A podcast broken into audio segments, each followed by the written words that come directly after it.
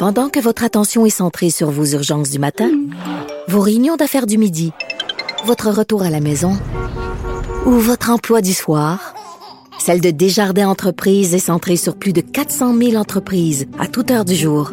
Grâce à notre connaissance des secteurs d'activité et à notre accompagnement spécialisé, nous aidons les entrepreneurs à relever chaque défi pour qu'ils puissent rester centrés sur ce qui compte, le développement de leur entreprise.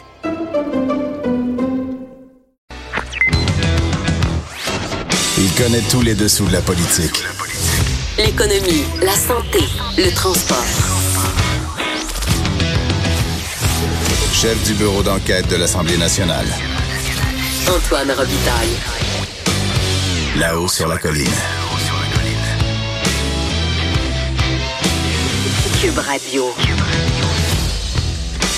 Excellent vendredi en direct des locaux de Cube à Québec. Eh non, j'ai pas dit cochon. Vendredi euh, de session intensive, période de questions houleuses ce matin. On en parlera avec nos vadrouilleurs tout à l'heure. Donc à l'émission aujourd'hui, on aura beaucoup de choses. Euh, D'abord, euh, les mots et mots de la politique, cette chronique que vous aimez tant, vous m'écrivez à ce sujet avec l'excellent Benoît Melançon, professeur de littérature française et aussi, il faut le dire, âme de l'oreille tendue, un blog sur les mots les mots.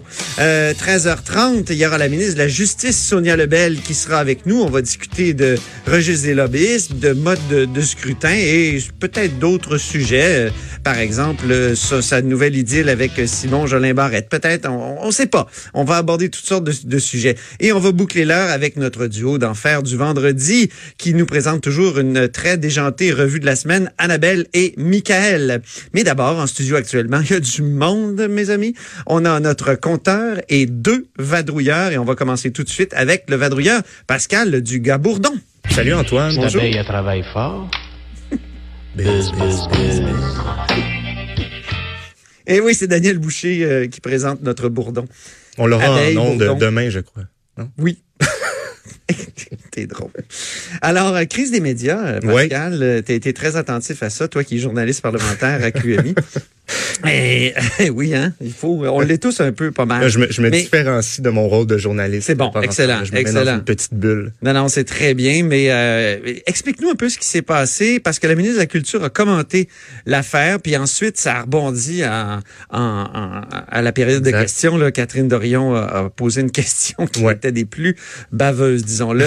mais vas-y, euh, expose-nous un peu ce que Nathalie Roy a dit, la ministre de la Culture. Ouais, d'abord ce matin, ce qu'elle a dit, Madame Roy, en fait, elle a demandé aux ministères et organismes euh, du, du Québec de diffuser leur publicité dans les médias traditionnels plutôt que chez les géants du web comme euh, les Google, les, les Facebook de ce monde. On, on- on les connaît là, sur notre feed Facebook. hein. Dans notre, comment on appelle ça, notre fil d'actualité Facebook. Voilà. Oui, fil. Quand, quand, quand on défile vers le bon, on voit souvent des, des, des publicités. Bon, euh, ça, ça s'en va de plus en plus vers là. Les revenus publicitaires, on le sait.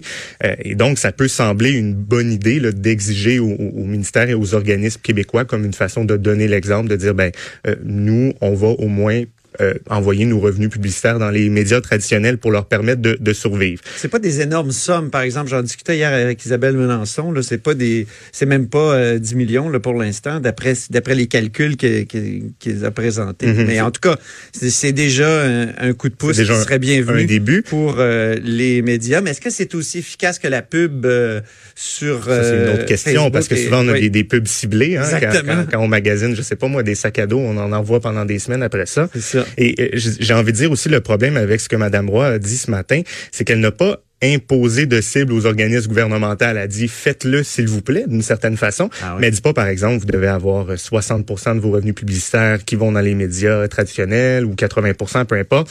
Alors c'est c'est comme une indication, c'est une, une gentille consigne, mais ça vient pas avec des, des restrictions très sévères. Ce qu'elle dit en fait, c'est qu'elle a sensibilisé tous les, con- les collègues au Conseil des ministres euh, d'acheter de la pub dans les euh, journaux locaux, nationaux. Elle dit pour le moment se fier à la bonne foi des organismes, des ministères. Bon, on peut après ça se demander si ce sera euh, suffisant, si elle sera entendue. Et euh, comme tu l'as dit, Antoine, cette problématique-là du financement des médias, ça a donné lieu en chambre à un échange assez virulent. J'ai envie de dire, toi, tu dit baveux. c'est peut-être pas faux, mais je vais, je vais me contenter de dire euh, virulent. Euh, et, et je crois que Madame Roy ne porte pas Madame Dorion dans son cœur et, et vice versa. C'était, on sentait quand même dans les visages, euh, c'était un peu plus qu'un échange. Euh, intense. Il y a une relation tendue entre Mme Roy tendu. et ses critiques. Et les, On l'a vu oppositions- hier, il y a Isabelle Melançon qui est venue à notre émission. Ben voilà. Qui a quasiment dit que Mme Roy était pas à sa place. Ouais, Euh, c'est- c'est là où je m'en allais. Les oppositions qui, qui reprochent depuis quelques semaines à Madame Roy de ne pas répondre aux questions, de tourner en rond, de remancher euh, les, les mêmes réponses euh, tout le temps. Et là, euh, Madame Dorion qui a utilisé une technique un, un peu différente, euh, je vous l'invite à, je vous invite à l'écouter. par rapport aux communications au Québec. Il reste 25 secondes à ma question et je voudrais la passer euh, debout dans le silence pour laisser à la ministre le temps de ramasser ses idées. Je terminerai avec quelques mots à la fin.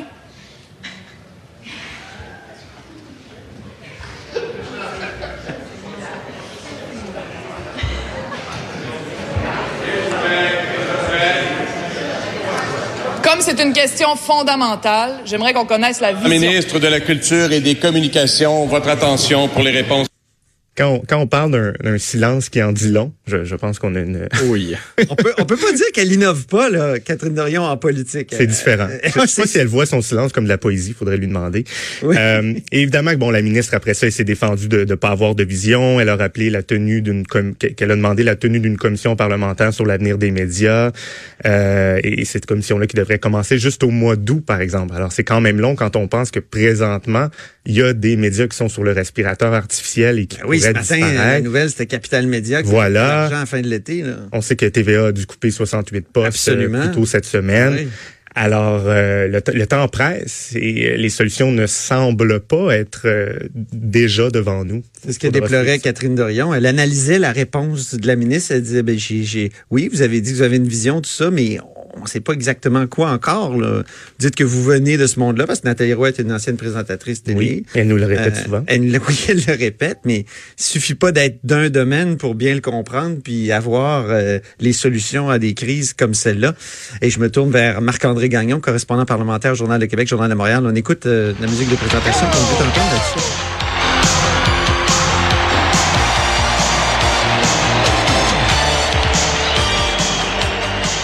On va remercier Pascal Dugas-Bourdon euh, qui s'en va. Alors, euh, à bientôt, euh, journaliste parlementaire à QMI. Et, et- et toi, Marc-André, tu as observé ça ce matin, cette rixe en chambre. Que- Qu'en as-tu pensé? Effectivement, ben c'est du jamais vu en tout cas qu'une députée comme ça euh, euh, pose une question euh, et puis laisse aller un, un long silence qui était lourd. Euh, en tout cas, je sais pas pour toi Antoine, mais il me Ah semble oui. que c'est du jamais vu. Ah non, non, j'ai jamais vu une affaire de même. Et, et euh, vis- visiblement, Madame Roy n'a vraiment pas apprécié. Là.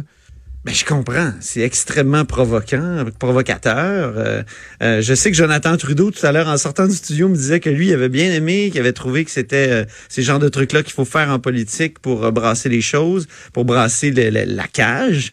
Euh, faut dire que c'est c'est ce qu'elle fait, en tout cas, Catherine Dorion, depuis qu'elle est en politique. Ouais. Euh, moi, je trouve qu'il y a là une sorte d'invention. Est-ce que ça va se faire de, plus en plus souvent, ça? Ben, en tout cas, qui dit, euh, je- je, je donne quelques secondes à la ministre pour réfléchir. Sou- souvent, les gens vont, vont reprocher à Catherine Dorion d'attirer l'attention pour euh, des choses qui sont euh, frivoles. Dans ce cas-ci, elle a vraiment réussi à piquer la ministre Roy euh, là où ça fait mal. Oui. Euh, donc euh, voilà. Et euh, euh, je vous écoutais tout à l'heure, vous l'avez bien dit, là, c'est- c'est Ma- Madame Roy euh, a des relations tendues à l'heure actuelle avec tous ses vis-à-vis de l'opposition. Oui. Euh, c'est la même chose avec Madame Melançon. Euh, et à chaque fois que Nathalie Roy prend la parole en chambre, elle s'attire les rires moqueurs de toutes les oppositions. Oui. Donc ça, ça commence à peser lourd, je crois, peut-être sur la patience de Madame Roy. Et euh, à titre d'observateur, euh, lorsque je suis euh, sur la tribune de la presse au Salon Bleu, euh, on, peut percevoir aussi le malaise, et je crois pas me tromper, des collègues qui l'entourent. Alors voilà, ça, ça place, je pense, Madame Roy dans un- une situation qui est, qui, qui est plus difficile. Elle aura du travail à faire pour... euh, Elle s'est quand même montrée quand même pugnace. Aujourd'hui, j'ai trouvé Ouais. Madame Roy en disant, par exemple, euh, moi, je demande à la députée de Tachereau, ces beaux petits vidéos qu'elle nous fait, là, elle les met sur quelle plateforme? Eh oui, puis là, il fallait voir les autres députés de la CAQ autour qui, qui, qui, Ah oui? qui ont brandi à ce moment-là quand même. Il y a, il y a une solidarité. Là, On parle Euh, de YouTube, on parle de Facebook quand elle dit. C'est ça. Donc là, les gens qui avaient leur- en main leur cellulaire avec les vidéos YouTube de Catherine Dorion dans leurs mains. Euh, Ça, c'était bien envoyé euh, quand même. C'était une bonne. part de, de Ben, en tout cas, Nathalie c'est- Roy. c'était une bonne réplique, œil pour œil, dent pour dent. Oui, Certains exactement. diront. Donc, euh, c'était vraiment, euh, ouais, euh, elles ont croisé le fer. Un combat épique euh, ce matin Eh, en mais- chambre. On te laissera pas partir sans qu'on parle un peu de troisième lien. Bien sûr. Troisième lien, c'est euh, c'est un sujet sur lequel tu écris, tu connais tout, euh, Ouais. les tenants et aboutissants de l'affaire. Et là, j'ai bien aimé que M. Bonnardel, le ministre des Transports, nous rassure hier en disant on bulldozera pas l'île d'Orléans. J'espère. Alors, il a senti le besoin hier de se faire rassurant euh, auprès des citoyens de l'île, des élus de l'île d'Orléans, qui sont évidemment, évi- qui sont évidemment très euh, concernés par ce projet de troisième lien. Pourquoi? Ben parce que le troisième lien, un des premiers gestes qui a été posé par François Bonnardel après d'avoir été nommé ministre des Transports, donc c'est de euh, de limiter les travaux du bureau de projet de ce troisième lien dans le corridor Est, donc à la pointe de l'île d'Orléans. Donc c'est vraiment euh, un enjeu important pour eux. Ce qu'il faut comprendre, c'est qu'au début de la semaine, euh, il y a des élus de MRC, donc à l'île d'Orléans, euh, ceux euh, de, de Saint-Laurent, l'île d'Orléans, qui ont adopté donc lundi une résolution contre un troisième lien, pas contre le troisième lien tout court, mais contre un troisième lien qui traverserait l'île d'Orléans. Parce Ah que oui. ce qui reste à voir, c'est qu'est-ce que ce sera, comme je disais l'autre jour, euh, ce troisième lien, un pont, un tunnel ou un pont-tunnel. On le saura dans les prochains jours. Monsieur Bonnardel s'affaire à faire, euh, s'apprête à faire euh, une présentation. Mais là, voilà que euh, donc euh, ceux de la MRC de l'île d'Orléans au milieu de la semaine se sont réunis. Puis il y a des citoyens qui sont présentés sur place en demandant à ce que les élus adoptent une résolution euh, semblable à, à ceux des élus de Saint-Laurent. Donc, de voter une résolution contre le troisième lien. Euh, les élus de la MRC ne p- sont pas allés jusqu'à adopter ce genre euh, de, de résolution-là parce qu'ils attendent de voir euh, d'avoir droit donc d'avoir tous les détails euh, de la solution qui a été retenue par le bureau de projet. Mais ce sur quoi s'entendent tous les élus, les élus de l'île d'Orléans par contre, c'est que ils, s'entendent en fait pour demander au gouvernement d'essayer de devancer dans la mesure du possible la livraison du nouveau pont de l'île d'Orléans. Ben Parce oui. que pendant que euh, on travaille sur un projet de troisième lien, il faut pas oublier le seul lien actuel euh, qui relie l'île d'Orléans à la terre ferme, c'est-à-dire le vieux pont de l'île Ben oui. qui a été construit en 1935, qui est arrivé à la, à la fin de sa durée de vie utile depuis longtemps. Euh, on a promis la construction d'un nouveau pont en Auban en 2015. Je me souviens, les libéraux étaient dans l'opposition, puis au budget, on avait entendu sa maman dire le pont de l'île les fonce dans l'eau. Oui, effectivement, très bonne mémoire. Et Tu sais, c'est- grave le pont de l'île là, parce que ça commence à affecter l'immobilier sur l'île d'Orléans. C'est-à-dire que les gens qui vendent leur maison se font dire euh, mais euh, moi, je vais-tu pouvoir, euh, si j'achète votre maison, je vais-tu pouvoir euh, me rendre à l'île facilement? Là? Ben, c'est ça. c'est c'est grave, là. Et bon, on nous dit que le pont de l'île en ce moment n'est pas dangereux Non, parce qu'il est entretenu, mais il, il, il, euh, il a quand même demandé des millions de dollars en investissement, en entretien au cours des dernières années. On peut plus le maintenir en place. En fait, un des scénarios, c'est de le maintenir en place peut-être pour en faire un pont piétonnier aux cyclistes un jour, mais ça, c'est un, Ah. ouais, ça, c'est une autre Ah ben histoire. là, tu m'intéresses. Mais ça, c'est une autre histoire. Ça prend donc un lien routier pour l'île d'Orléans. Donc, ce premier et ce seul et unique lien euh, routier-là, euh, ben, euh, M. Bonnardel a annoncé l'automne dernier que sa livraison serait retardée en 2027. Semble-t-il que les libéraux étaient déjà au courant de ça, même si Véronique Tremblay, euh, qui était ministre déléguée des Transports, l'a récemment euh, nié en entrevue avec notre bureau parlementaire. Mais M. Bonnardel, donc, à, à qui euh, les élus de l'île d'Orléans avaient demandé, vous êtes sûr vous ne pouvez pas rien faire pour essayer de devancer la livraison du nouveau pont, a dit non, malheureusement, c'est impossible. Euh, à peu de choses près, ce qu'il a dit, c'est le mal est, déjà fait. Il a été fait par les libéraux. Donc, il faudra vraiment attendre à 2027 pour la livraison du nouveau pont. Et pour ce qui est du troisième lien, il essaie de se faire rassurant, comme tu l'as bien dit. Pas question de bulldozer l'île, c'est ce qu'il a dit. Il assure a euh, qu'il tient donc à protéger le patrimoine euh, donc euh, et, Ah, J'ai et envie de culturel de Félix. Leclerc. Je vais, je vais me retenir. Je vais me retenir là. Et peut-être, petite parenthèse en terminant, il reste à voir ce qu'il adviendra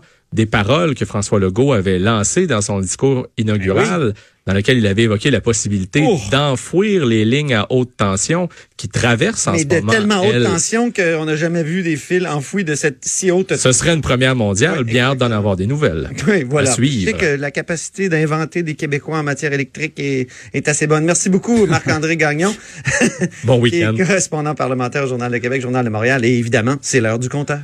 Gigi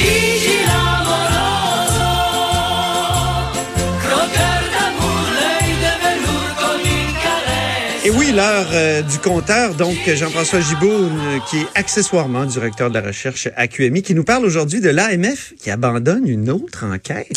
Ben oui, ça va pas bien du côté de l'autorité des marchés financiers, qui est en quelque sorte notre police des euh, des milieux économiques et financiers. Euh, on, on, se rappelle que là pas très longtemps, le bureau d'enquête avait sorti l'information que toute l'enquête sur des possibles délits d'initiés dans le dossier d'SNC Lavalin, donc l'enquête n'avait pas abouti, je veux dire ça comme ça, euh, une enquête qui portait sur plusieurs dirigeants de d'SNC Lavalin, des transactions importantes qui avait euh, qui avait précédé la divulgation d'informations concernant justement des histoires importantes de corruption euh, en Libye notamment. Bon, on avait appris que une enquête avait, avait été ouverte, mais euh, n'avait n'avait pas abouti, ou du moins avait été avait été stoppée sans vraiment aller au terme des vérifications. Très étrange. Maintenant, ce qu'on ce qu'on apprend, c'est que il y a eu plusieurs enquêtes dans le cas d'Amaya. c'est une transaction. C'est Amaya déjà? Ben, c'est c'est du du jeu en ligne. Oh. Et, une grosse transaction de plusieurs milliards qui visait l'acquisition de PokerStar. Peut-être que ça va davantage dire quelque chose à nos auditeurs. Donc, si vous voulez jouer au, poker en ligne, c'était une activité qui est très lucrative. Et euh, il y avait eu trois enquêtes minimalement de l'AMF euh, considérant, dans le fond, des gros coups d'argent qui avait été réalisé euh, autour de, de, de ces nouvelles-là d'acquisition de, de, géants du jeu en ligne. Et euh, les trois enquêtes, dans le fond, sont allées nulle part. On sait que l'autorité des marchés financiers s'était carrément fait rosser par le juge dans euh, le résultat d'une première enquête qu'on avait dit bâclée. bon, puis maintenant, ce qu'on apprend, c'est que pour la dernière enquête qui existait, l'AMF tout simplement laisse tomber. je pense que ça en dit long sur les, les chances qu'il se donnait de convaincre le juge. Ben, ça a l'air très difficile d'épingler quelqu'un pour un délit. Ben voilà, moi je, voulais pas tant, euh, je voulais pas tant vous parler du dossier euh, Amaya comme de revenir sur cet aspect-là, c'est-à-dire que euh, les fameux délits d'initiés, ça fait partie des crimes les plus difficiles à prouver et c'est pas seulement au Québec, c'est pareil un peu partout dans le monde. Euh, c'est un problème qui qui revient euh, souvent aux États-Unis. Aux États-Unis, je pense qu'ils ont un système un petit peu plus un petit peu plus dur, mais en Europe notamment euh, c'est les mêmes euh, les, mêmes phénomènes que je vois avec des, des représentants de grandes entreprises qui s'en tirent à répétition. Alors, euh, d'abord, un délit d'initié, c'est quoi? Un délit d'initié, ça concerne évidemment les patrons d'une entreprise au premier chef, donc ses administrateurs, ses dirigeants, ou même on, peut étendre ça aux gens qui sont leurs conseillers financiers. Donc, c'est des personnes qui peuvent avoir accès à des informations qui ne sont pas publiques. Donc, voilà. on, sait que l'entreprise aura des bons résultats, va conclure un gros contrat, ou encore qu'une entreprise sera l'objet d'une d'une offre d'achat ou qu'elle est en discussion pour une fusion. Alors, on voit que si ça va mal, ils vendent des actions, si ça va bien, ils en achètent. Ben, en, fait, c'est ça exactement. C'est que si on pense que la nouvelle, comme dans le cas de SNC Lavalin, va faire chuter le cours de l'action, ben on se dépêche de vendre avant que ça se sache. Et inversement, si on pense que c'est une nouvelle qui va faire monter le cours de l'action, ben on achète avant que ça puisse euh, ça savoir. Le problème, c'est que évidemment, un initié ne peut pas communiquer une information comme celle-là qui est privilégiée et euh, il ne peut pas non plus essayer d'en tirer avantage directement. Mais qu'est-ce qui arrive quand on pense que la personne, le dirigeant, a communiqué bon à son beau-frère, à son ami, et, cette personne-là elle-même n'a pas le droit d'utiliser l'information, mais il faut prouver qu'elle le savait. Ça, Donc elle savait que c'est une information qui était pas publique, que c'est une information qui était privilégiée, qu'elle a voulu en tirer un bénéfice. Et souvent les faits sont là, les faits sont là, mais on n'est pas capable de montrer l'intention, on n'est pas capable de démontrer que la personne savait qu'elle était en train de commettre un geste illégal et non pas simplement qu'elle avait l'intuition d'acheter ou de vendre de vendre un, titre boursier. Ceci dit, les lois sont quand même sévères. Euh, les personnes qui s'adonnent à de telles pratiques ont peu de chances de se faire euh, surprendre, mais par contre, ça peut aller jusqu'à 5 millions oh! de pénalités ou quatre fois le euh, résultat du crime euh, qu'on a voulu commettre. Ben merci infiniment, euh, cher compteur. J'étais un peu compressé dans le temps aujourd'hui, mais je t'ai mis des, des comment dire, je fais un délit d'initié. Je t'annonce que tu as quelques minutes en banque pour lundi. Ah bon, ben j'en prends bonne note. ok, c'était Jean-François Gibault, notre compteur et accessoirement directeur de la recherche à QMI. Après la pause, Benoît Mélenchon est là, l'oreille tendue lui-même.